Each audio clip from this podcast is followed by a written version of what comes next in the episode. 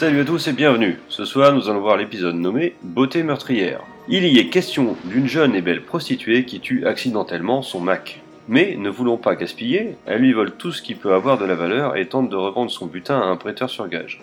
Néanmoins, ce dernier, trouvant l'affaire louche, refuse, mais lui propose 10 000 dollars contre sa beauté, avec 4 mois pour rapporter l'argent. Nouvellement riche, notre héroïne infiltre le- la haute société et en profite pour emménager avec un riche jeune homme, complètement sous son charme. Mais le délai des 4 mois touche à sa fin. On va pas se mentir, même bien raconté, c'est assez maigre. Et l'homme derrière le scénario, euh, c'est notre ami Fred Decker, celui de l'épisode 2, mais aussi l'homme derrière le très moyen, voire franchement mauvais Robocop 3. Et pour mettre en image ce scénario, c'est Howard Dutch qui s'y colle. Alors si le nom ne vous parle pas beaucoup, c'est pas étonnant.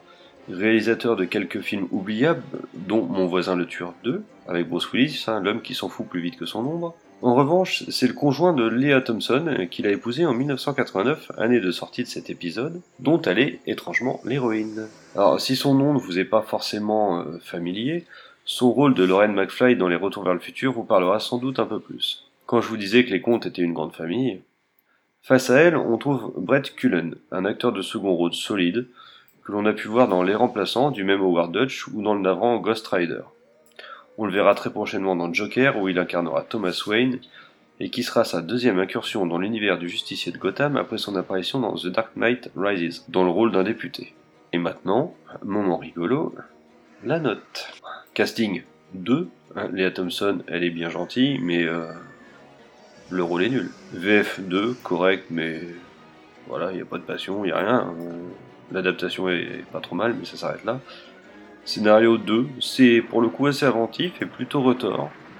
Humour, ben zéro, on ne parle pas des absents. Ambiance 1, on a une espèce de ville sans, sans âme quelconque. Mise en scène 1, c'est plat. Bonus, ben zéro, je m'ai fait chier quoi.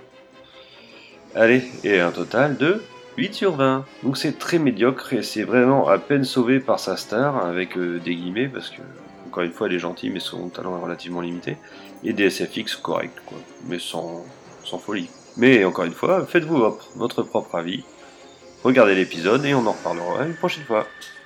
Bon épisode